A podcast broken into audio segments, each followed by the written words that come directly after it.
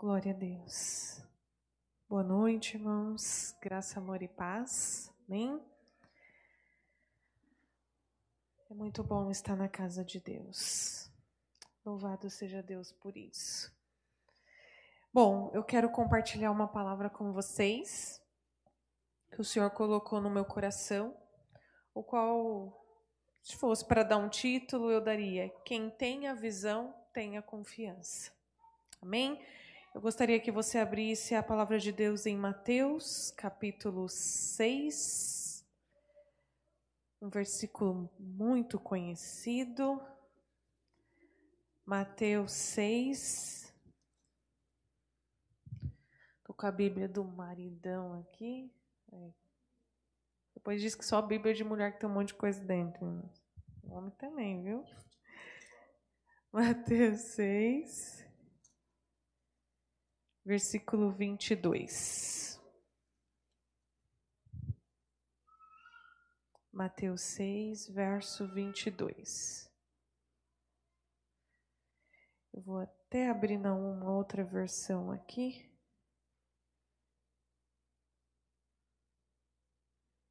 Mateus 6, 22.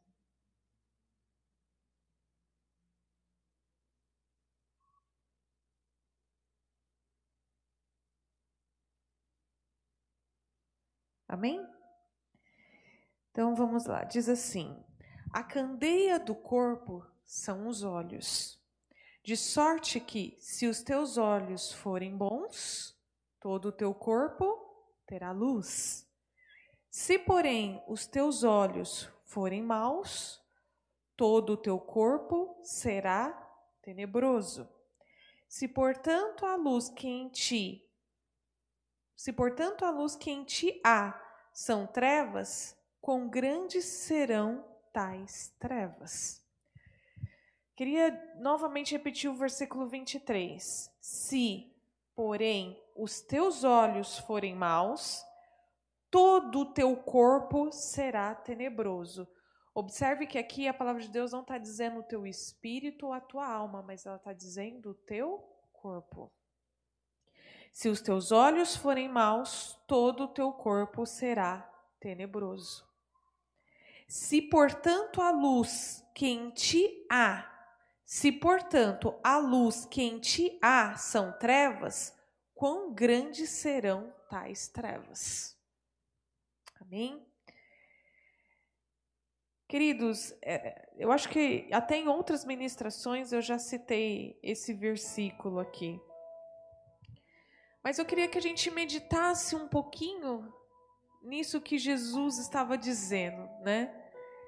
E, e, se a gente for ver o contexto que Jesus estava falando aqui, Jesus ele, ele começou falando sobre o jejum e depois ele fala assim: não ajunteis tesouros na terra, onde a traça e a ferrugem, o ferrugem tudo consomem, e onde os ladrões minam e roubam mas ajuntai tesouros no céu, onde nem a traça nem a ferrugem consome, e onde os ladrões não minam e nem roubam. Porque onde estiver o vosso tesouro, ali estará também o vosso coração. Então, a gente vê que o, o ciclo da conversa de Jesus aqui, ele estava falando para os seus discípulos e para as pessoas, dizendo, começando a dizer para eles um pouquinho a princípio do jejum, e dizendo um pouco para ele sobre as riquezas do mundo. E Jesus, ele, ele faz uma afirmação forte, ele diz assim: cuidado, porque aonde tiver o tesouro, né, onde o aonde tiver o vosso tesouro, ali também estará o teu coração. E aí em seguida Jesus fala um pouquinho sobre os olhos, sobre a visão. Ele fala assim: a candeia do corpo são os olhos. Então ele, ele começa a dizer: olha, a gente precisa prestar um pouquinho atenção naquilo que nós estamos vendo. E o que nós estamos vendo é bom, né? Porque se forem bons, todo o teu corpo será luz. Olha o que Jesus está dizendo: que a nossa visão, aquilo que nós temos como visão, se for algo bom, isso vai refletir no nosso corpo. O nosso corpo vai irradiar aquilo que a nossa visão está vendo. E aqui, queridos, não é só uma questão de, de enxergar como eu estou vendo o irmão Irineu, estou vendo o irmão João, mas Jesus fala a questão de visão. Aonde está a tua visão? E antes disso, ele, ele fala assim: olha, cuidado porque aonde você acumula aquilo que é muito importante para você, né? Aonde aquilo tiver toda essa importância para você, vai estar o seu coração.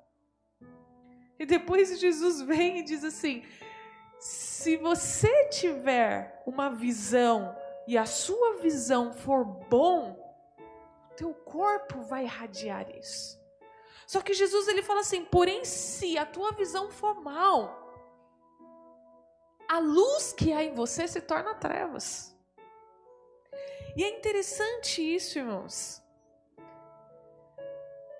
A gente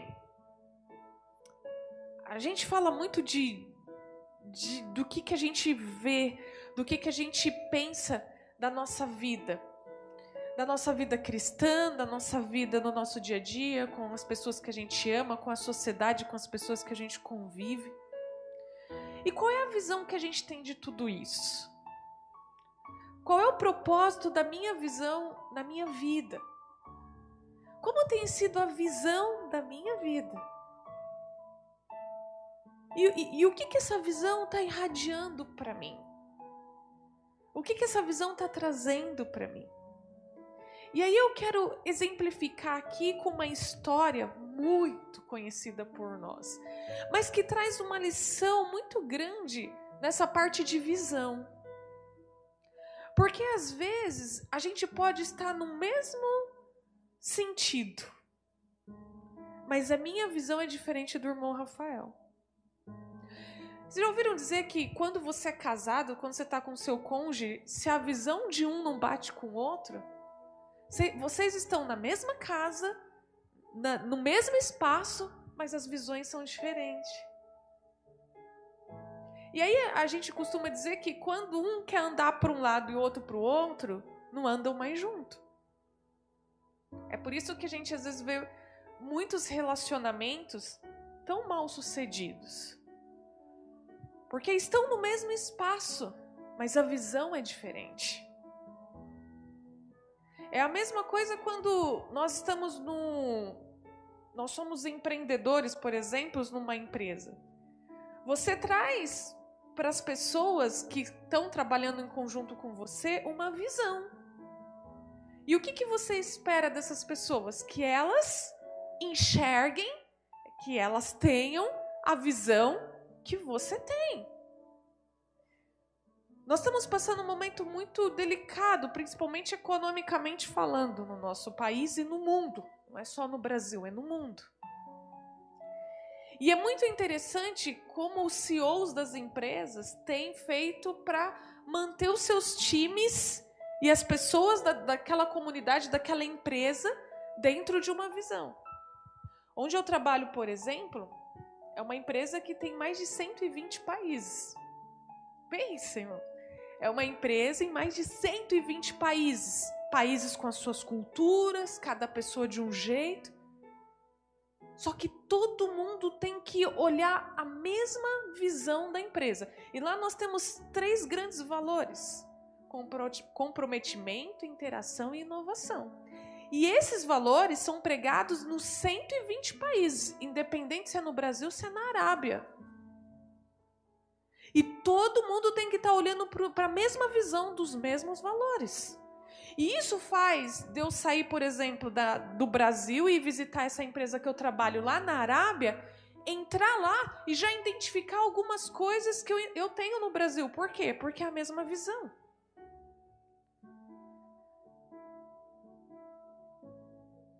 Queridos, Deus, quando nos criou, Ele tinha uma visão. Deus tinha uma visão quando ele, ele começa a criar o homem. Eu imagino que Deus criou tudo.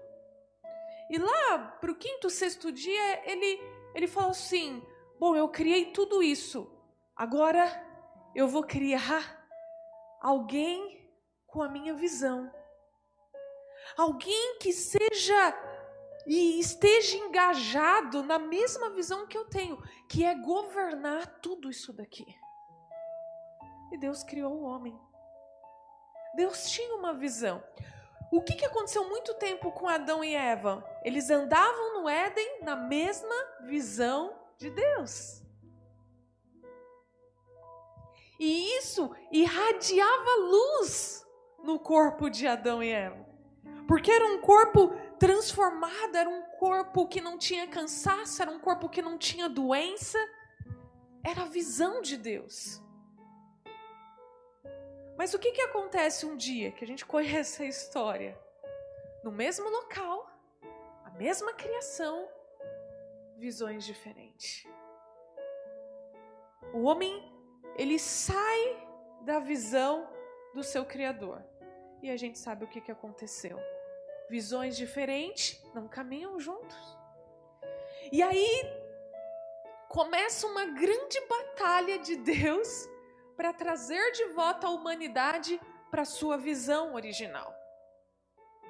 Que a gente governe juntamente com Ele.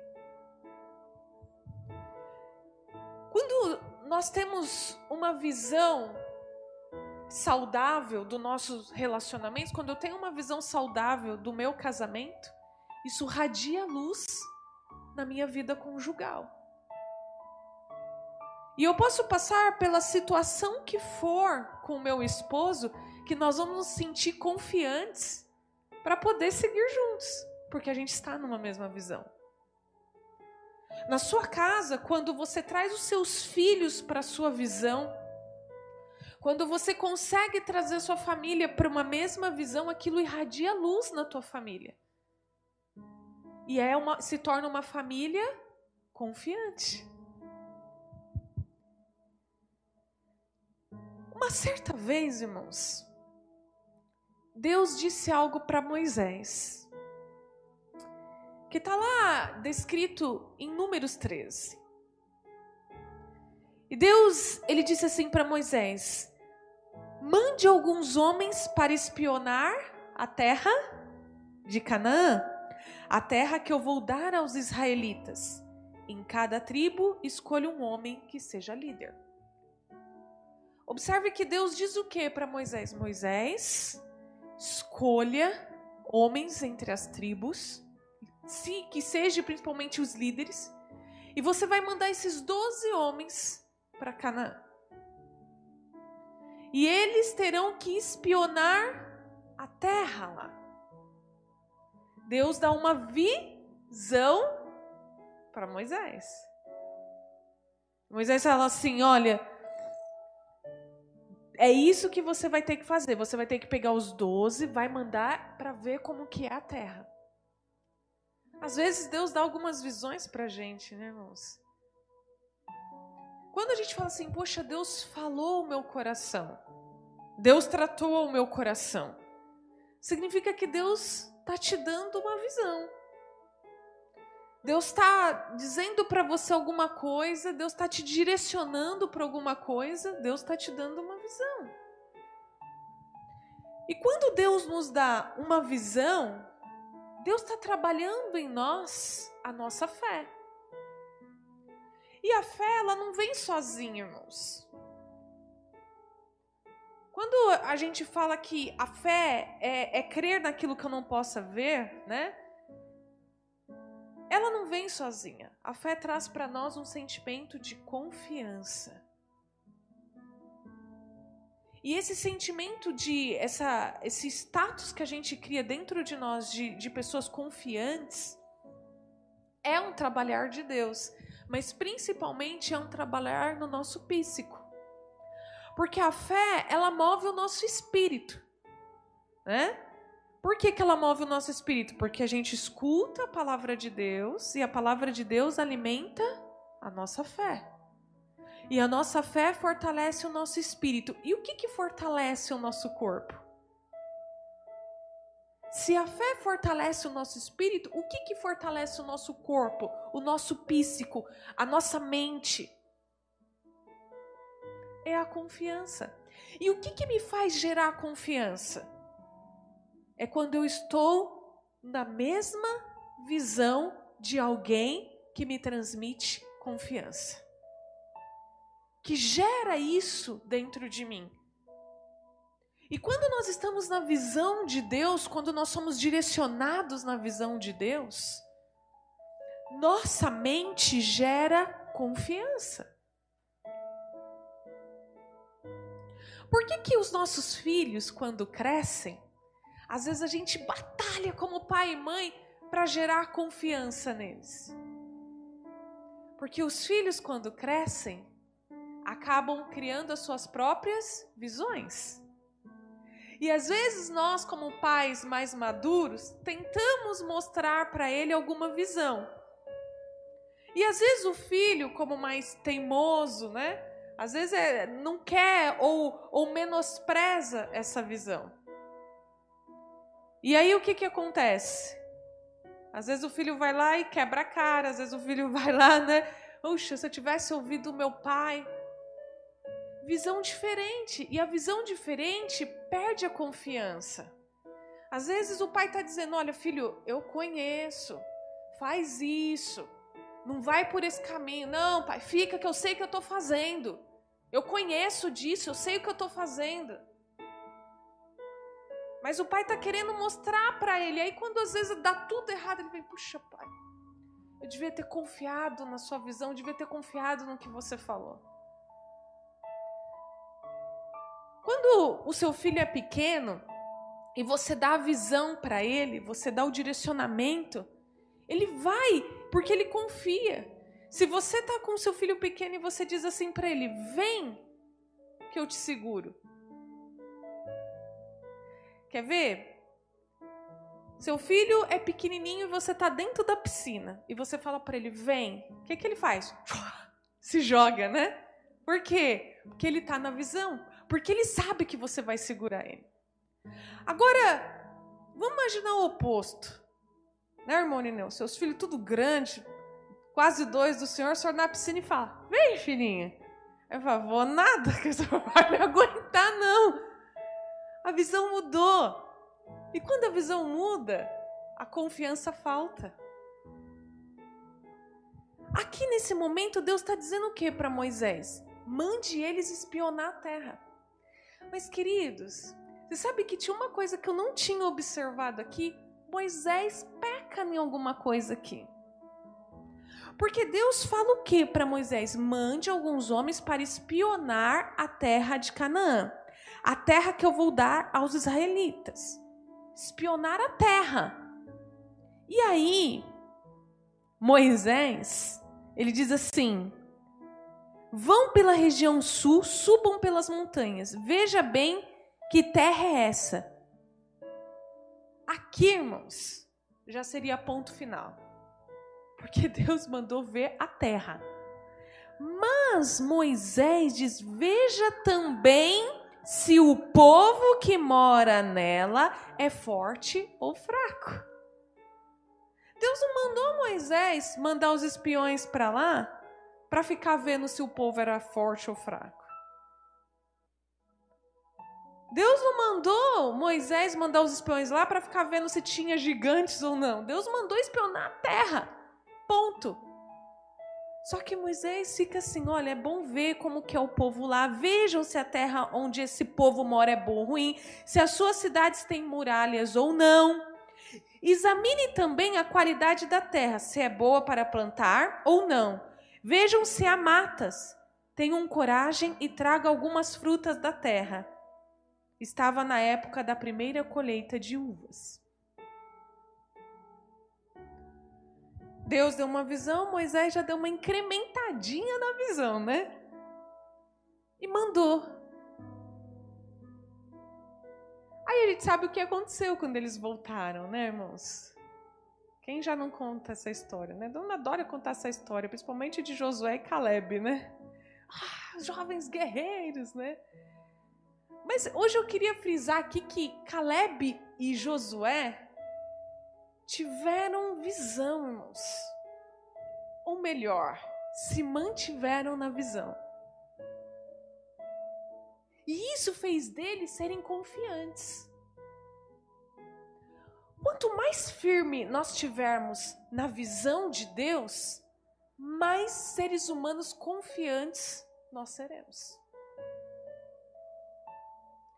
Quanto mais bem posicionado na visão de Deus, nós seremos pessoas mais determinadas, irmãos. Sem tantos receios, sem tantos dedos. Por que, que às vezes a gente fica com tanto dedo, com tanto receio? Vou, não vou, fico não fico, oro ou não oro, será ou não será? Ai, pastor, é porque às vezes bate umas dúvidas. Não, a questão é que às vezes a gente dá uma escapadinha da visão. E essa escapadinha, por menor que seja da visão, ela traz alguns probleminhas, irmãos, que é exatamente a falta de confiança. Você pode até ser uma pessoa de fé. Você pode até ter um, o teu espírito tá ali, mas às vezes a tua cabeça tá cansada. Às vezes a tua mente tá esgotada e te falta confiança. E às vezes nos falta confiança porque nós temos fé, mas como nos falta confiança, nos falta ação. E a fé sem obras, ela é morta. Quando nos falta, se a gente não tem confiança para fazer alguma coisa, irmãos, a gente não faz, não vai. Não vai, irmãos. Se alguém mandar você pinta essa parede aqui, você não se sentir confiante para pintar, vai ser complicado. Dentro do teu coração você até sabe, puxa, eu não tenho fé, mas eu não estou me sentindo confiante. Porque ele nos lhe falta visão. Os doze espiões da tribo de Judá foram escolhidos a dedos, irmãos. Os doze espiões eram líderes, não era qualquer Zé Manézinho lá no meio do povo, não. Foram escolhidos a dedo. Foram ali, ó. Eram pessoas já mais próximos ali de Moisés. Eram pessoas que já estavam mais próximos das estratégias do povo ali no deserto. Eram pessoas que sabiam dos propósitos, as pessoas que ouviam primeiramente da boca de Moisés qual era a visão de Deus. Antes de ser passado para todo o povo, os doze receberam a visão primeiro. E por que as ações foram tão diferentes de um para o outro? Se a gente segue, nem vou pedir para vocês abrirem, abrirem mas no versículo 20 de Números 13, por diante, quando Moisés começa a explicar para eles o que eles devem fazer, no 25 fala o depois. E diz assim: depois de espionarem a terra 40 dias, eles ficaram lá 40 dias espionando. Não foi um, dois, irmãos. Até porque às vezes Deus nos dá um direcionamento, uma visão, e às vezes a gente acha que é estilo delivery. Cheguei, olhei, pedi, é meu. Não, irmãos. Às vezes Deus te dá uma visão e existe uma certa estratégia em tudo aquilo. Esses dias eu estava ouvindo aquele pastor Cláudio Duarte, ele estava falando assim: Deus é especialista em agir nos 44 minutos do segundo tempo. E a gente pergunta, mas por que, que Deus, quase no fim, Deus vai agir? Não sei, irmãos. Um dia nós saberemos por que, que às vezes as ações aqui, o tempo de Deus não é o nosso tempo. E a visão de Deus às vezes requer de nós concentração. E quando é concentração, não é meditação feita os budas que ficam lá. Concentração na palavra, concentração na oração, concentração no jejum, persistência. A visão às vezes é ter persistência, é permanecer naquilo e às vezes está olhando, está tentando decifrar. Puxa, Quais são os detalhes dessa visão? O que, que Deus quer me falar? E às vezes, o detalhe que você viu hoje, amanhã você vai ver outro. E Deus vai desvendando para você detalhe por detalhe dessa visão que Ele está te dando na sua vida. Só que, às vezes, a gente quer tudo na hora. Irmãos, a gente vê esses neurocientistas aí, eles levam a vida inteira estudando, a vida inteira desmissionando, estudando a, o cérebro da, do ser humano, estudando. Até hoje tem gente que estuda a lua e não sabe de tudo da lua. Tem gente que está há 40 anos estudando os astros. Por que, que a gente acha que a visão que Deus dá unicamente para nós nós temos que fazer assim, ó, no estalar de dedos. Requer esforço, requer pagar preço, requer concentração, sim. Por que, que a gente acha, irmãos, que a gente tem que do, dobrar os joelhos e o céu se abrir e as coisas derramar em cima de nós? Fosse fácil assim? Às vezes você passa a sua vida inteira concentrado numa visão. E isso te faz crescer, isso te faz se desenvolver, isso te faz ser um cristão mais moldado, isso te faz ser um cristão com um caráter mais forjado. Porque você está concentrado na visão de Deus. E foi isso que aconteceu com Caleb e com Josué. Eles estavam concentrados na visão de Deus. Era aquela visão, Deus tinha dado, Deus tinha ordenado: vão espionar a terra que eu prometi para vocês e para os seus antepassados. Há quanto tempo essas pessoas estavam esperando essa promessa? Mas só de, de cativo no Egito foram mais de 400 anos. E diz a palavra de Deus que, ao retornar, eles contaram a Moisés e Arão e ao povo de Israel o que eles tinham visto e mostrar, mostraram as frutas que haviam trazido da terra. E eles disseram a Moisés: Nós fomos à terra aonde você nos enviou. De fato, ela é boa e rica, como se pode ver por estas frutas. Mas os que moram lá são fortes, e as cidades são muito grandes e têm muralhas. Além disso, vimos ali os descendentes dos gigantes. Os amalequitas moram na região sul da terra. Os heteus, os jebuseus e os amorreus moram nas montanhas. Os cananeus vivem perto do mar e na beira do rio Jordão. Ah, bastou isso, irmãos, para tirar o povo de Israel da visão. Bastou isso para o povo de Israel esquecer que Deus abriu o um mar vermelho diante dele. Que Deus mandou codornas do céu e maná para eles. Bastou. E às vezes, irmãos, é num, num trisquinho assim, sabe como diz o mineiro? Tantinho assim, bem. Sabe? Pequenininho, pequenininho assim, para tirar a gente da visão. É algo assim, no estalar de dedos e de repente, tudo que Deus nos deu acabou. Toda a visão de Deus para nossa vida acabou. A gente só consegue olhar mal. E aí é o que Jesus diz: as candeias do corpo são os olhos, de sorte que se seus olhos forem bons, todo o teu corpo terá luz. Mas se os teus olhos forem maus, o teu corpo a luz que há nele vai radiar trevas. E aí, irmãos, a gente fala a bipolaridade do crente. Ora, fervoroso. Ora, ora gritando, Rita lá para trás. Ora, murmurando. Ora, saltando, um repré, pula, tal, planta bananeira. Ora, cabisbaixo, murmurando. E a gente falando, cara, que bipolaridade é essa? é a falta de concentração na visão de Deus, irmãos.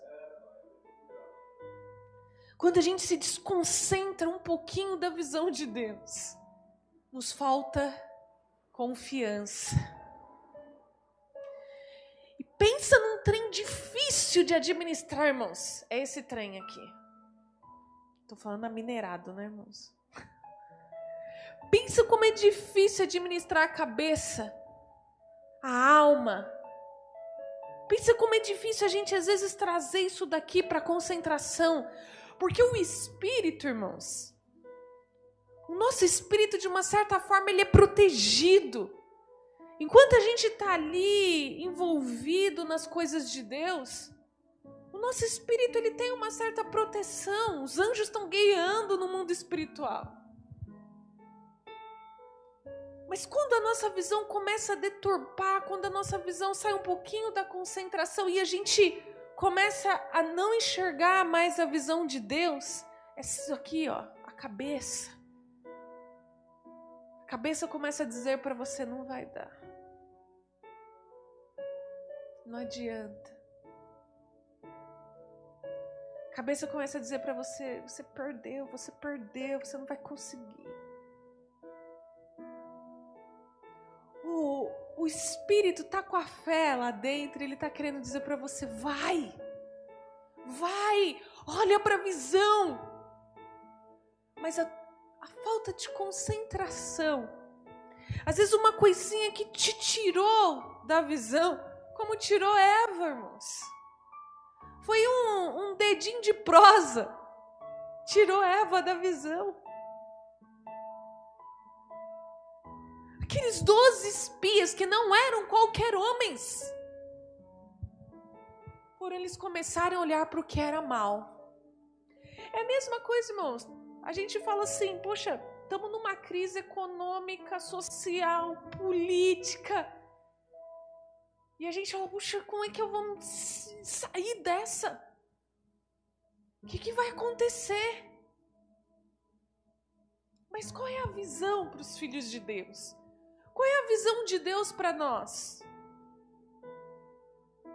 Se eu estou vivendo e viver com Cristo, se morrer, então para mim é lucro. O que eu temerei se Deus é por mim? Quem será contra mim? Só que toda essa visão que Deus nos dá, irmãos, olha, vocês são fortes, vocês têm o meu espírito. O Espírito Santo está com vocês. É Ele que te consola, Ele que vela o teu sono. Sou eu que cuido de você, sou eu que pelejo por você. Sou eu que fecho e eu que abro as portas. Todas estas coisas vocês são muito mais do que vencedores. Mas uma distração nossa nos tira da visão. E foi o que aconteceu com esses homens. Só que Caleb os fez calar. E disse: Vamos atacar agora e conquistar a terra deles. Nós somos fortes e nós vamos conseguir isso.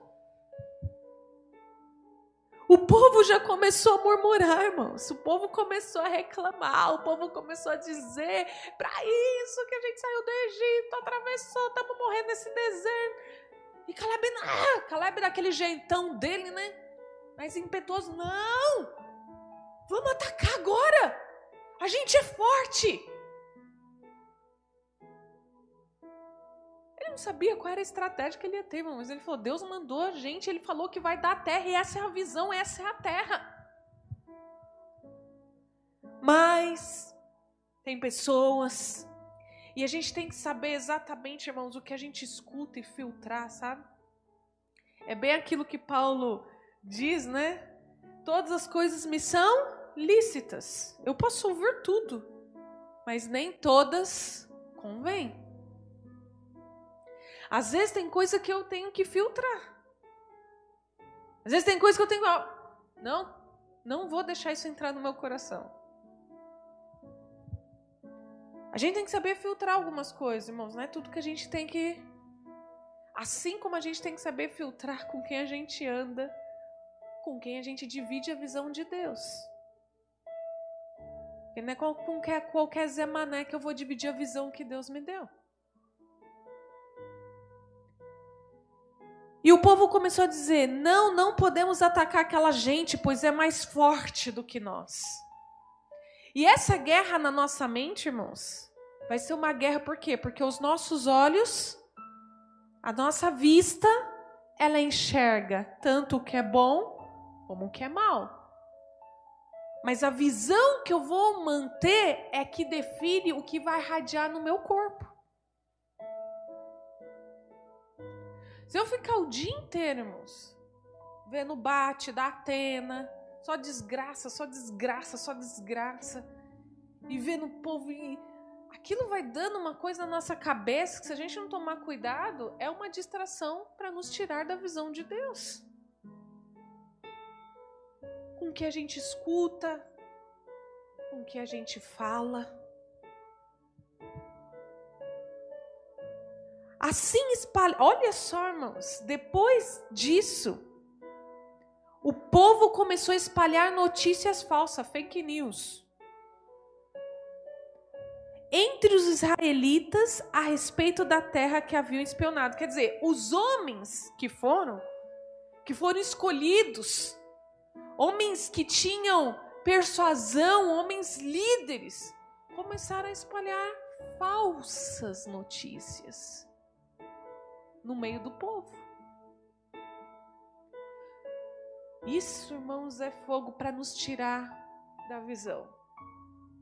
Conversinhas, tititi, mimimi. Conversinhas que vão falando para ir querendo minar e nos tirar. Porque foi com mimimi que a serpente tirou Eva da visão. Foi com mimimi que Sansão perdeu a bênção de ser nazireu de Deus. E esses mimimis no ouvido, essas coisas falsas, essas besteiras que a gente fica dando ouvido, que nos tira da visão de Deus. E às vezes esse mimimi, queridos, vem da nossa alma também. Aquela voz dentro de você, sabe? E começa a dizer: o que, que você vai fazer? O que, que você fez da tua vida? Algumas reflexões inúteis, que são reflexões para te colocar para baixo, que são reflexões que, em vez de te fazer, te fazer voltar para a visão, de falar assim: não, eu errei, mas eu preciso voltar para a visão, não, são, são reflexões inúteis. Tem gente que só faz reflexão inútil, irmão que em vez de, de refletir na vida, ah, vou refletir na minha vida, e refletir para mudar ou para voltar para a visão, não. São reflexões que te levam para baixo, são reflexões que ficam matutando na tua cabeça um monte de besteira. Esses líderes, irmãos, em vez de incentivar as pessoas, estavam jogando as pessoas para baixo, estavam tirando as pessoas da visão da terra prometida. E esses tipos de pessoas nós temos que ignorar, irmãos. Esse tipo de pessoas nós temos que tapar os nossos ouvidos para elas. Esses tipos de pessoas que nos arrancam da visão e nos jogam os nossos olhos para enxergar só o que é mal, só o que é mal, só o que é mal, e irradia trevas no nosso corpo. Já viu aquela pessoa que você tem mal-estar de ficar perto dela, irmãos? Você não aguenta ficar perto dela porque é só mal-estar, aquela pessoa que é pessimista, aquela pessoa que só vê o mal, que só fala coisa mal. Se afasta. Se afasta dessas pessoas. A gente não pode sair da nossa visão, da visão que o Senhor nos propôs. A gente não pode perder a nossa visão de reino de Deus. Nós somos, querido, a raça eleita, a geração escolhida. A gente não pode deixar ninguém tomar a primogenitura de nós. Nós somos co-herdeiros de Cristo. Nós somos a nação que marcha nessa terra, levando sabor e levando luz nesse mundo. Já chega de pessoas que trazem maus notícias, nós trazemos boas novas. Nós somos o povo que trazemos boas novas. Nós somos o povo que falamos do maior exemplo de amor que possa existir. Nós somos o povo, irmãos, que ainda podemos irradiar milagres e milagres em nome de Jesus. É através de nós que os sinais de Cristo vão surgir. E nós estamos vendo que existe uma raça que parece ser líderes, que foram talvez apontados por alguns Moisés, que estão, extra, estão colocando no meio do povo de Deus esses fake news. São pessoas que estão acabando com a congregação. Isso nós não podemos permitir, irmãos, porque nós precisamos irradiar no nosso corpo luz. Os nossos olhos têm que ser bons e eles só serão bons se as nossas visões estiverem firmes na visão de Deus. Porque não adianta nada passar 40 dias espionando uma terra com os olhos maus 40 dias espionando uma terra e dando muito mais valor para os gigantes e para o povo ruim que fazia naquela terra do que para a visão de Deus que prometia a terra a eles. Passaram 40 dias medindo a altura, medindo a força, do que mantendo a sua visão. Essa é a terra que Deus nos prometeu. E fé sem confiança, irmãos. Fé sem confiança. São duas coisas que andam muito juntas. E a gente só tem confiança se a nossa visão tiver mantida na visão de Deus.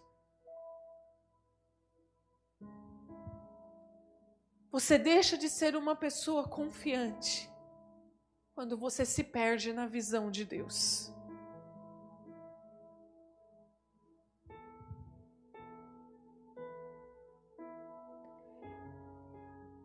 Eles diziam ao povo: aquela terra não produz o suficiente nem para alimentar os seus moradores. E os homens que vimos lá são muito altos. Também vimos ali gigantes, os descendentes de Anak. Perto dele, nós nos sentíamos tão pequenos como gafanhotos, e para ele também parecíamos gafanhotos.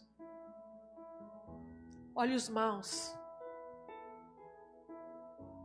A gente só começa a ver mal, mal, mal, mal, mal, irmãos, que a gente começa, tudo que a gente vê é mal. A gente não confia mais nas pessoas, a gente olha para uma pessoa e já acha que ela está mal intencionada. Aquela pessoa que só enxerga mal, ela anda tomando susto com a própria sombra. Quando nós temos olhos bons, quando nós estamos na visão de Deus, por mais que a gente é enganado, irmãos, por mais que a gente às vezes é frustrado, por mais que às vezes a gente se decepcione, a gente sempre vai ver o lado bom das pessoas. A gente sempre vai procurar ver o lado bom das coisas. Que irradia de nós luz. E quem irradia luz, irmãos, não tem espaço para maldades, não tem espaço para coisas maus. Se a gente olhar Davi, o Davizinho, o Davizinho que que chegou e falou: "Quem é esse que desafia o povo de Deus?" Quem é esse que vem para cima enfrentando o Deus de Israel? Davi, ele se manteve na visão de Deus. E por se manter na visão de Deus, Davi se sentiu confiante para guerrear com Golias. E se Golias, irmãos, já era grande, contra os guerreiros de Israel, imagine com Davizinho. Davizinho era uma formiga diante de Golias. Mas ele se sentiu confiante. Porque quando a gente está na visão de Deus, a gente se sente assim, irmãos. Vai dar certo. Vai dar certo. Quando a gente está na visão de Deus, que a gente, a gente às vezes pode, às vezes, ficar meio turbo assim, sabe? Mas a gente coloca os óculos da fé e a gente enxerga de novo. É aqui que eu tenho que permanecer. E por mais que a gente aceite as adversidades da vida, por mais que a gente fala realmente existe alguns gigantes ali ou lá, mas eu tenho comigo um Deus que pode todas as coisas. Eu tenho comigo um Deus extraordinário. E se eu tenho comigo um Deus que pode todas as coisas, eu vou me manter na visão. Eu vou me manter firme. E foi isso que Davi fez, irmãos. Davi falou: Bom, eu vou vencer Golias. Não com a minha força, porque eu não tenho força para isso, mas porque eu me mantenho na visão de Deus. Se a gente olha para o rei Josafá, irmãos, todo o norte, perto da tribo de Judá, toda Israel ali, Jerusalém, brigando contra Judá. E Josafá lutando para que o povo pudesse novamente jejuar e, e louvar a Deus. Josafá não tinha os grandes exércitos, mas ele se manteve na visão. E Deus falou o que para ele, Josafá? Sobe com o povo.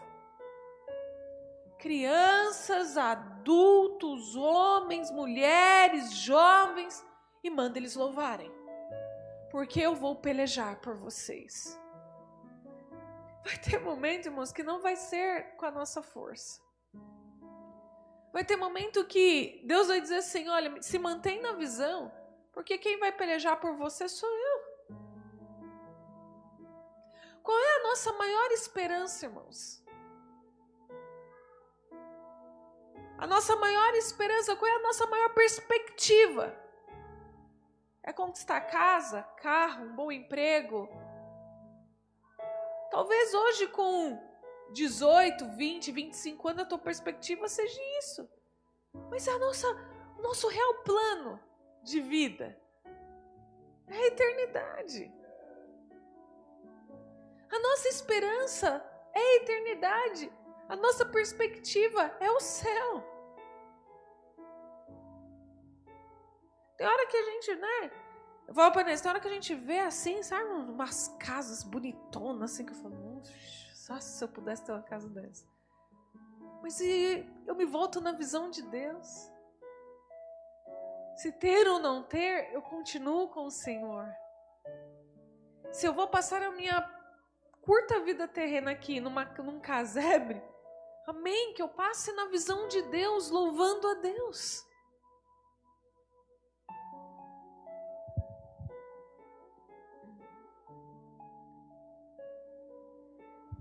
Está na visão de Deus, irmãos? Nós temos aqui, eu queria talvez citar algumas coisas que estimula a nossa confiança quando nós estamos na visão de Deus. Quando nós estamos na visão de Deus, a gente confia que Deus nos ama acima de todas as coisas. Quando a gente começa com aqueles pensamentos assim: será que realmente Deus me perdoou? Será que Deus está se agradando? Será que Deus me ama? Será que é isso? Será que Deus ainda olha para mim? Essa falta de confiança significa falta de visão. Porque quando a gente está na visão, a gente confia que Ele nos ama acima de todas as coisas. E Lucas 10, 27 diz assim: Ele respondeu: Ame o Senhor, o seu Deus, de todo o seu coração, de toda a sua alma, de todas as suas forças de todo o seu entendimento. E ame o seu próximo como a si mesmo. Eu sei que Ele me ama acima de tudo. E eu sei que eu preciso amá-lo acima de todas as coisas. E quem está na visão de Deus vive o que está escrito lá em Mateus 6, 33. Buscai a Deus em primeiro lugar, e todas as demais coisas vos serão acrescentadas. Quando nós estamos na visão de Deus, nós temos confiança nisso. Busque a Deus em primeiro lugar. Busque a Deus antes do teu emprego, antes da tua família, antes de tudo, irmãos, e ame a Ele acima de tudo, que todas as coisas Ele há de nos acrescentar. Quando nós estamos na visão, Nós temos confiança em Deus e obedecemos a Sua palavra. João 14, 21 diz: Quem tem os meus mandamentos e lhes obedece, esse é o que ama. Aquele que me ama será amado por meu Pai, e eu também o amarei e me revelarei a Ele.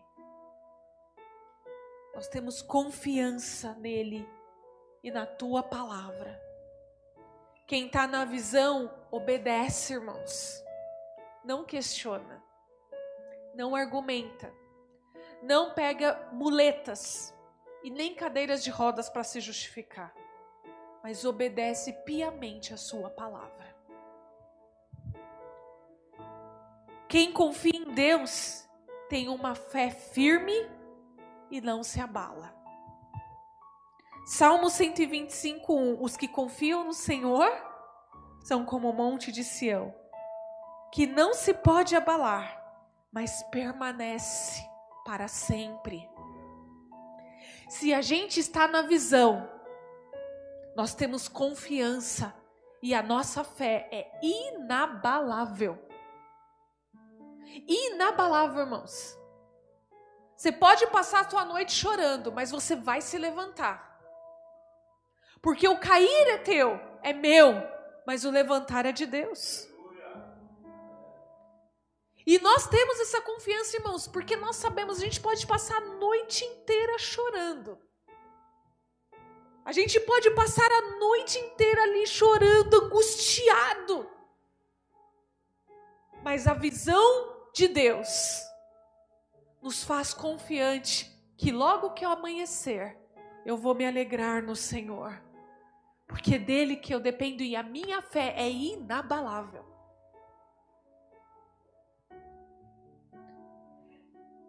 Quando nós temos confiança no Senhor, nós temos equilíbrio e não tememos o futuro.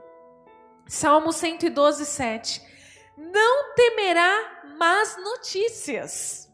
Seu coração está firme e confiante no Senhor. Eu não temerei mais notícia. Sabe aquela coisa? 2020, deleta 2020, deleta. Começamos aí, ó, com coronavírus, agora teve, onde já se viu tornado, né? A gente teve lá o ciclone no sul. Agora tem a tal da peste negra que está surgindo na China, hein? Jesus, a gente fica. Quando nós estamos na visão de Deus, nós nos sentimos confiantes e equilibrados e não tememos o futuro. Por quê? Porque a nossa expectativa é o céu, irmãos. Às vezes a gente dá aquela calambiada assim, mas a gente se mantém equilibrado. Irmãos, eu já tive que fazer teste do Covid duas vezes. Duas vezes, porque prim... duas vezes eu tive contato com pessoas que testaram positivo. Contato de sentar do lado, de explicar, de tocar no que tocou. A primeira vez eu fiquei temerosa. Por causa dos, principalmente por causa dos meus pais. E eu preciso ir para a empresa todos os dias. E eu fiquei um pouco temeroso, Senhor, o que eu vou fazer se eu pegar esse trem? Como é que eu vou me isolar? Mas essa segunda vez, irmãos, eu tive contato maior com a pessoa ainda. E eu fiquei uma tranquilidade dentro de mim. Tanto que eu até tinha esquecido do resultado do exame. A enfermeira hoje que me lembrou, vai, seu resultado saiu, deu negativo. Eu falei, glória a Deus. Eu não vou temer más notícias.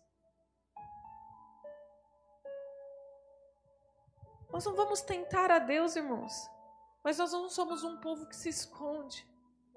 Elias entrou na caverna. E Deus permitiu que ele ficasse alguns dias lá, mas logo Deus falou: sai e volta de novo para a visão, Elias.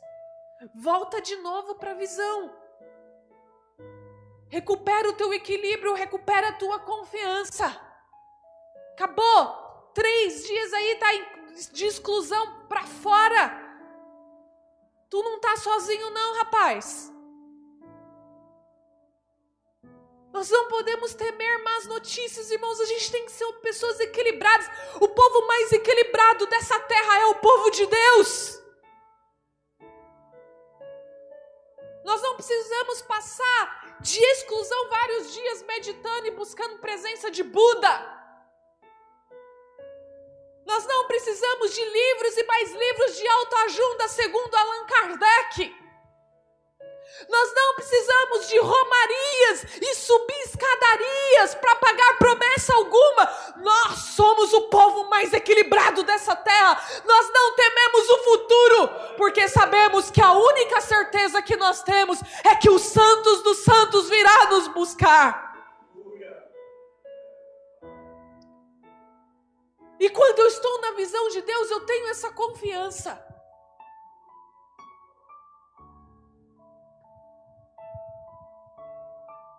Quem está na visão de Deus confia que é protegido e guardado por Ele. Na 1:7 diz: O Senhor é bom, um refúgio em tempos de angústia, Ele protege os que nele confiam. Esse dia eu estava vendo aquela cena de João, e quando lá o imperador romano mandou jogar ele dentro do, do óleo quente. E quando manda jogar ali aquele, você vê aquele óleo quente borbulhando, né? E João ali. E eu vendo aquela, assistindo aquela cena. E aquilo dá uma emoção na gente, né? Somente também quando a gente vê Sadraque, Mesaque e Abednego entrando na fornalha, né? E parece que é uma coisa meio que, nossa, surreal isso. Você acha que eles tiveram medo, irmãos? Deve ter dado uma tremida nas pernas, né? Mas eles estavam na visão de Deus. E eu falo isso com tanto temor, irmãos. Porque quando nós estamos na visão de Deus, quando nós estamos no propósito de Deus, na visão dele, e esse equilíbrio e essa confiança que nós estamos protegidos. Quando você vê João sendo empurrado ali dentro daquela borbulha de óleo quente e de repente se levantando dali. E às vezes a gente fala, poxa, por que, que Deus não levou o Pedro? É porque, irmãos, para cada um Deus tem algo determinado e a gente não pode perder o foco de forma alguma. Talvez para alguns ser devorado pelos leões em amor do Cristo. Foi lucro também, foi, foi vitória.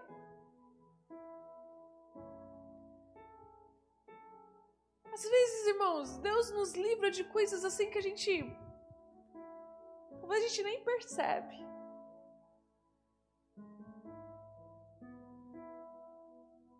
Eu tenho uma história da família do meu esposo que eu, eu acho muito bonita, do tio dele que morreu assassinado, que tomou um tiro. e a, a tia Chiquita, quando a gente vai lá, ela se emociona até de falar dele, do tio Josué. Eu não tive a oportunidade de conhecer. Mas o Enéas diz que pessoas que socorreram ele, no momento que ele estava morrendo, ele falava em línguas. E eu acho que isso, essa maravilha, irmãos, de até no momento que nós passarmos pela morte. Porque a morte é o salário do pecado. Então ela não é uma coisa boa, irmãos. A morte deve ser assustador. A morte deve ser uma coisa bem delicada, sabe, irmãos? Deve ser um vale escuro, deve ser uma coisa tenebrosa.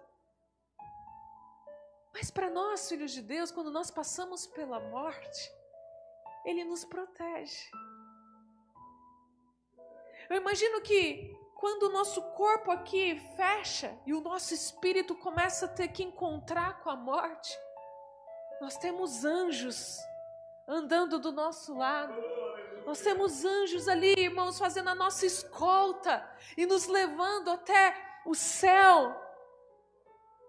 Então, para nós, a morte é como sim, às vezes passar pelo vale da sombra, mas sendo escoltado por anjos. Se mantém na visão e confia. Você vai ter a confiança de quanto você é protegido por Deus. Quem se mantém na visão tem a confiança no Senhor e é abençoado e dá sempre frutos. Jeremias 17, 7 diz: Mas bendito é o homem cuja confiança está no Senhor. A gente pode até colocar aqui, irmãos, bendito é o homem cuja visão está no Senhor, cuja confiança nele está, cuja visão nele está. Ele será como uma árvore plantada junto às águas e que estende as suas raízes para o ribeiro. Ela não temerá quando chegar o calor, porque as suas folhas estão sempre verdes. Não ficará ansiosa no ano da seca, nem deixará de dar fruto. Quem se mantém na visão do Senhor, mantém vivo dentro de ti os frutos do Espírito. Quem está na visão do Senhor não tem dificuldade para perdoar, não tem dificuldade para ser longânimo, não tem dificuldade para ser bom, não tem dificuldade para ser manso, irmãos. Quando nós estamos na visão de Deus, a gente somos pessoas que a gente gera muito mais fruto do que problemas. As pessoas vão olhar para você e falar: puxa, que pessoa abençoada, que pessoa que transmite paz, que pessoa que dá fruto, aquela pessoa que você gosta de estar tá perto. Eu falo tanto para Deus, irmãos, que eu quero ser uma pessoa assim na visão dele.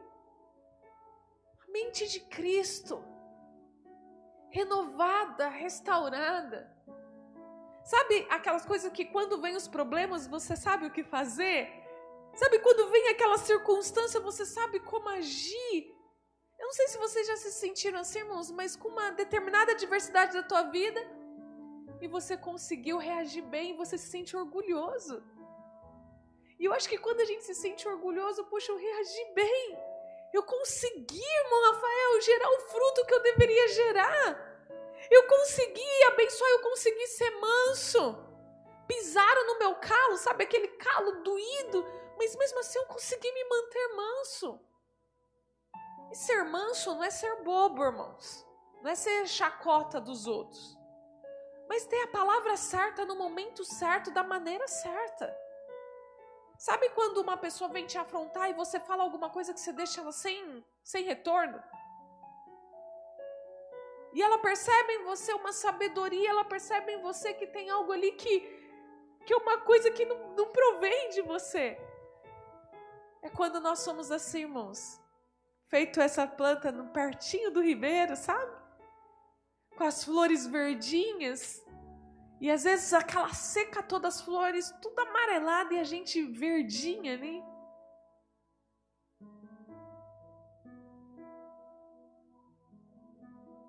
Quem se mantém na visão vive em plena alegria.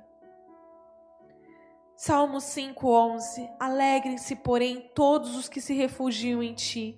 Cantem sempre de alegria. Estende sobre eles a tua proteção. Em ti exultam os que amam o teu nome. Alegria. Somente nesses tempos, como é bom estar perto de pessoa que é alegre.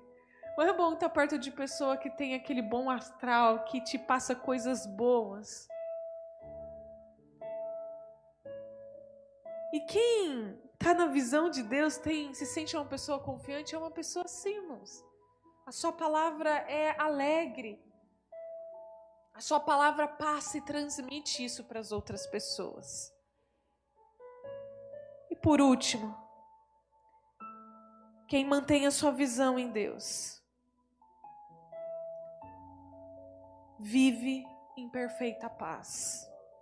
Isaías 26, 3 Tu, Senhor, guardarás em perfeita paz aqueles cujo propósito está firme, porque em ti mantém a visão, porque em ti confia.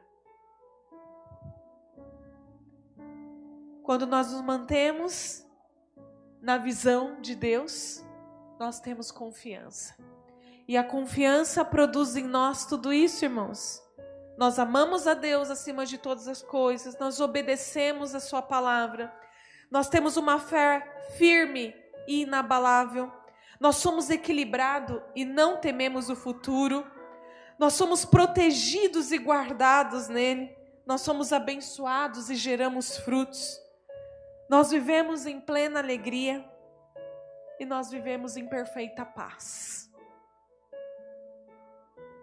Quando a nossa visão está em Deus, nós somos pessoas mais confiantes. E se somos pessoas de confiança, nós somos pessoas que exercem tudo isso aqui, irmãos. Firme na palavra, obedece ao Senhor. É uma pessoa de paz, de alegria, de fé. Queridos, vamos nos manter na visão. Vamos nos manter na visão. Não permite que homens aparentemente experientes e do meio da tua parentela te tirem da visão que Deus determinou. Nós vamos permitir que gigantes que venham de um lado ou de outro nos afastem da visão de Deus. Nós temos que guardar a nossa fé e manter a nossa mente confiante em Deus. E isso a gente só conquista, irmãos, se nós estivermos firme na visão de Deus. Visão de Deus. Não é a visão do homem, irmãos. Não é conversas do homem. Não é conversas de autoajuda. É de Deus. E nós sabemos quando Deus às vezes nos dá uma visão, nós sabemos quando Deus fala algo aqui dentro do nosso coração. Então se mantenha firme. Se mantenha firme. Se mantenha confiante, equilibrado, irmãos. Não tema o futuro.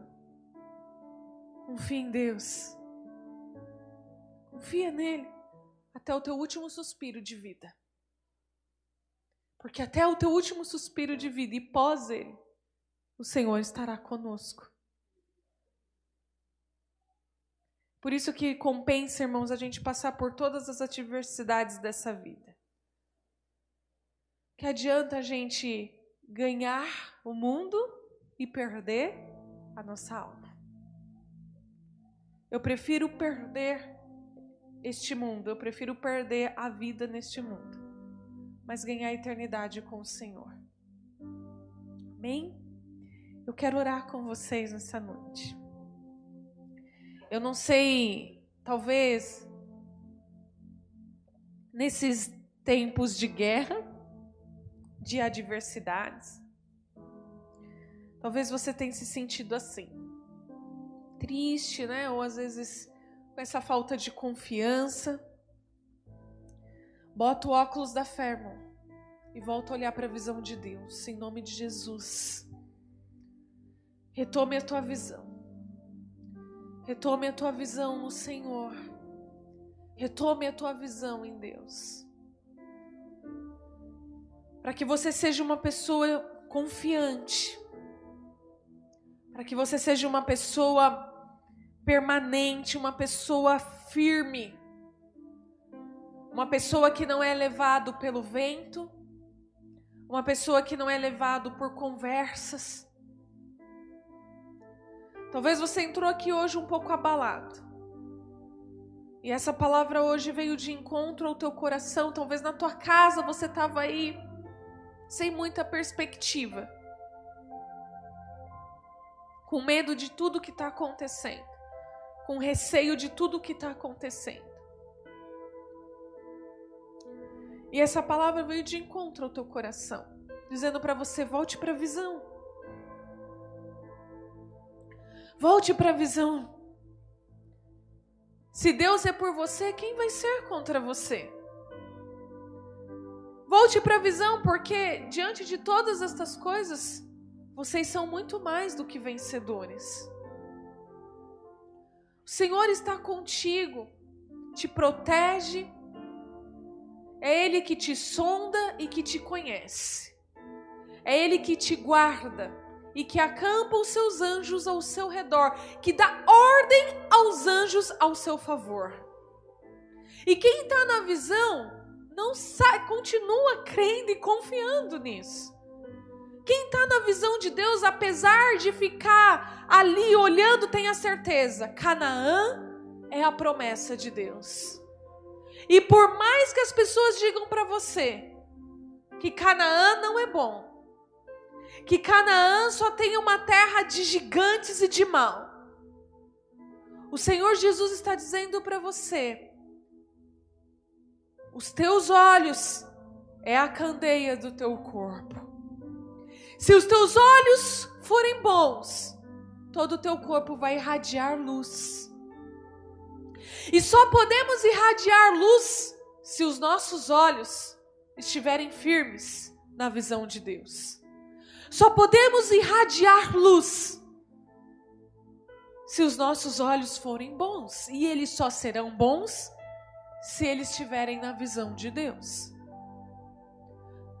E o Senhor está dizendo para você hoje: tira dos teus olhos todo o mal, tira dos teus olhos toda a derrota, Tira dos teus olhos toda maledicência. Tira dos teus olhos toda murmuração. Tira dos teus olhos todo medo. Tira dos teus olhos todo pavor. Tira dos teus olhos todas as más notícias. Tira dos teus olhos toda a descrença. Para que não haja trevas no teu corpo. Continue confiante no teu Deus porque a palavra dele diz: a todo aquele que nele crer, não perecerá. Creia. E nós só podemos crer em Deus se a nossa visão estiver nele.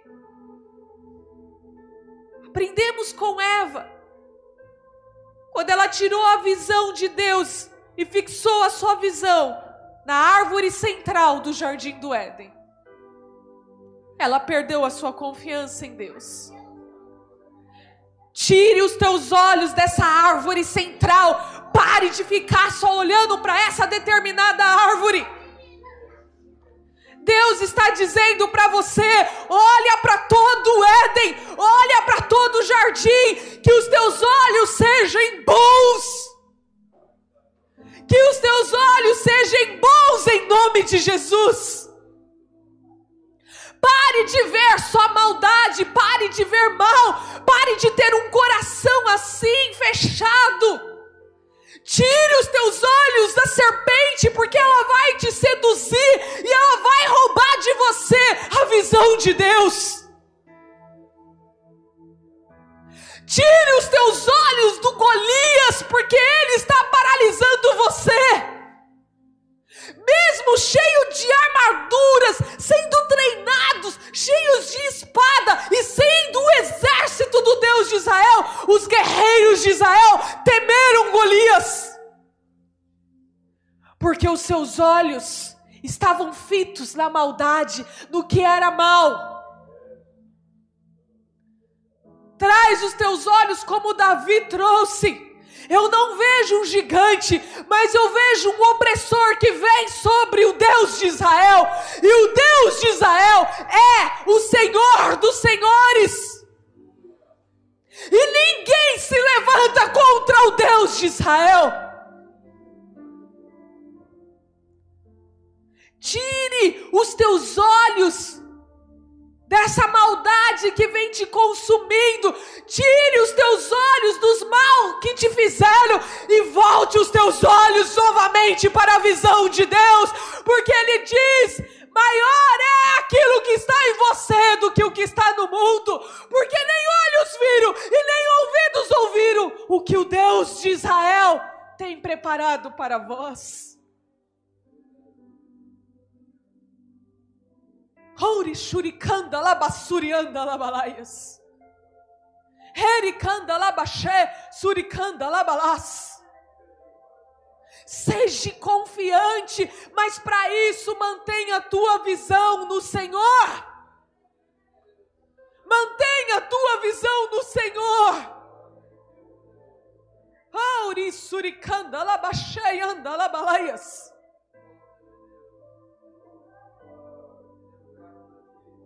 Você tem mantido os teus olhos na morte. Você tem mantido os teus olhos na morte. E o Senhor está dizendo: volte os teus olhos para a minha visão. A vida em Canaã. A vida em Canaã.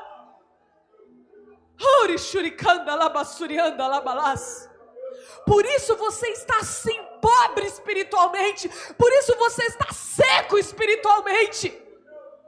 Porque quem tira a tua visão de Deus fica míope, não consegue enxergar, a vista é limitada.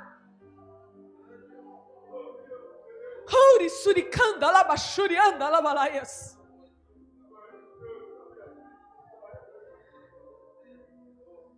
Oh Espírito Santo de Deus.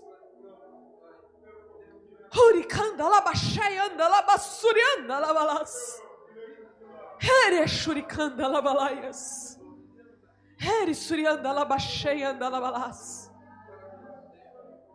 Você só vai conseguir ver tudo lá de cima se você subir no pico da montanha. E para escalar o pico da montanha, você precisa estar na visão de Deus. Deus só te dará a visão dele se você estiver olhando para ele.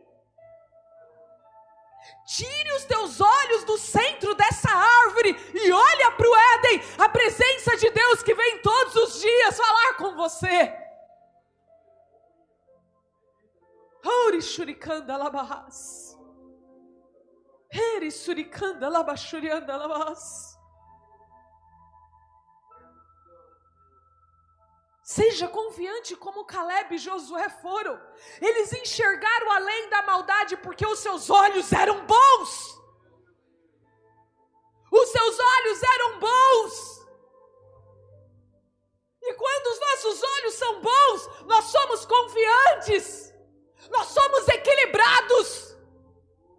Nós não somos um monte de crente desequilibrados com falta de conhecimento que fala bobeira Nós somos filhos de Deus. Nós somos confiantes. Shurikanda labalas. Às vezes você está a caminho de Emaús e não está reconhecendo Jesus. Pedro achou que tinha que voltar para o mar pescar. E Jesus disse para ele: Pedro, volte para a visão. Você é pescador de almas. Saia desse mar. A tua vida não se resume mais nisso. Você não é isso. Deus está dizendo para você: saia desse mar Saia dessa rede que não está catando nada. Saia dessa rede que você tem lançado e tem saído vazia, porque você se afastou da visão de Deus. Deus te chamou para ser pescador de almas. Ouri shurikanda labassurianda labalaias. Ere anda labaxê.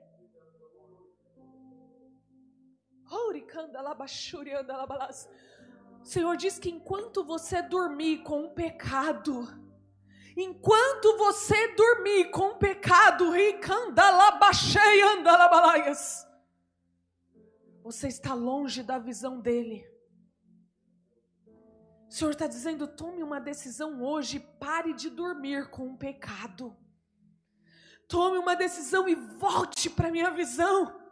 Volte para minha visão, Shuyanda, Labassuricanda, Labalaias. Você não precisa de escudos e de espadas. Eu te dou um estilingue, cinco pedrinhas e você guerreará contra Golias.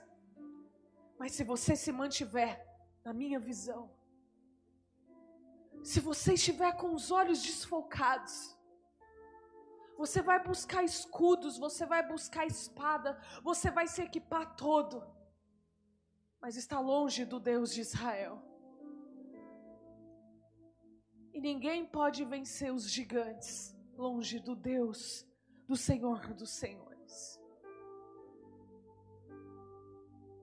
O Senhor te chama a atenção hoje e diz para você: volta para minha visão. Larga de ser covarde e volta para minha visão. Você tem medo de enxergar a visão de Deus, porque você se acha incapaz, incapaz de conquistar. Mas o Senhor diz para você: volte para a minha visão para que os teus olhos sejam bons, e para que você volte a irradiar luz. Pare de olhos da maldade, pare com esses olhos da maldade, o teu corpo está radiando trevas. Senhor, me mostra pessoas aqui perdidas em trevas, em escuridão, porque os olhos são maus. A candeia do seu corpo está mal. E o Senhor está dizendo: volte depressa, depressa, depressa. Oxuyanda labasuricanda labaxerenda labalaias. Hurianda labashuricanda labassurianda labalaias. Herianda labasheianda labassurianda labanda xereanda labassuricanda labas. Anda labaxé, asulicanda labaxuri surianda labas. Ilanda labaxé, alanda suricanda labaxurianda labassurianda labas. Hericanda labaxé, alanda bassurianda labaxuricanda labassurianda labalaias. Recanda labax. Rissuricanda labachurianda labas. Herianda labassuricanda labaxé. Alanda bassuricanda labaxerianda labas. Hurianda labassuricanda labaxeanda labalas. Herianda labachurianda labalas. Hurianda labachuricanda labassurianda labas. Ei, anda baixei, anda lá, Irmãos, eu não sei se isso é profético. Mas o Senhor diz de uma forma muito forte no meu coração que assim como a serpente rodeava Eva dentro do Éden, dentro do jardim, o Senhor diz que Satanás rodeia dentro da igreja, dentro da tua casa, tentando tirar de você a visão de Deus, tentando roubar de você a visão de Deus. E ele faz isso justamente te mostrando o que é mal dentro da igreja, dentro da tua casa, para fazer com que todo o teu corpo se torne treva, para fazer que todo o teu corpo fique perdido na escuridão, como Eva ficou. Satanás usou uma árvore de dentro do Éden para tirar Eva da visão. Satanás ele usa uma brecha dentro da igreja para te tirar da visão. Satanás usa uma brecha dentro da tua casa para te tirar da visão.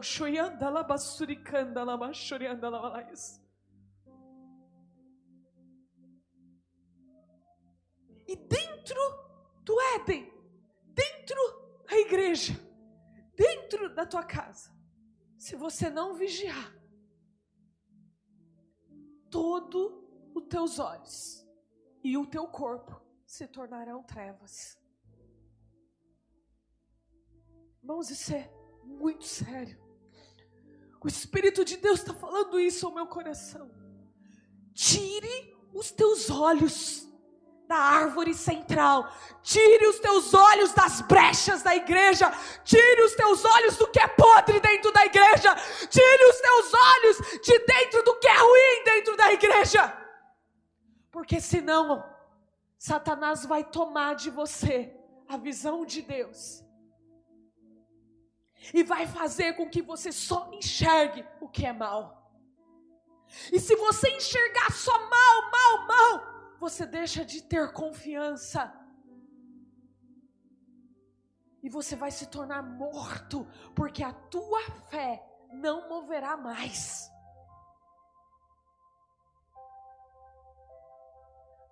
Abra os teus ouvidos para ouvir o que o Espírito está dizendo à igreja. Cuidado, cuidado, porque Ele está ao teu derredor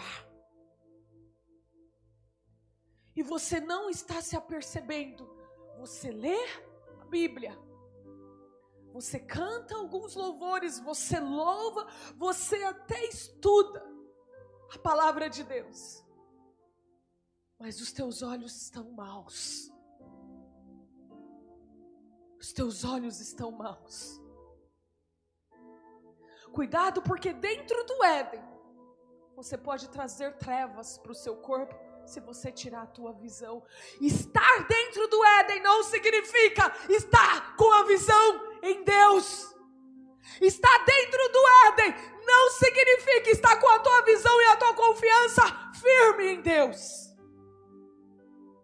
Estar dentro da igreja não significa que as candeias do teu corpo, os teus olhos, são bons. Cuidado, porque muitos de nós estamos deixando cair na conversa da serpente. E estamos perdendo e deixando de irradiar luz. Satanás está ao nosso derredor, irmãos. Ele passeia sobre a terra assim como ele fazia nos tempos de Jó. Buscando a quem ele possa tragar, matar e destruir. E a primeira coisa que ele quer fazer é te tornar cego e converter os teus olhos para tudo aquilo que é mal. Por isso que a gente só enxerga maldade em tudo. E o Senhor está dizendo: volte para a minha visão para que você possa irradiar luz. Glória a Deus. Senhor, abençoa o teu povo. Abençoa-nos, Senhor. Que possamos estar firmes, confiantes e inabaláveis. Porque aqueles que confiam no Senhor são como os montes de Sião, que não se abalam, mas permanecem para sempre. Que possamos fazer dessa palavra, Senhor, verdade nas nossas vidas. Abra os nossos olhos e que eles sejam bons, para honra e glória do Teu nome, Senhor.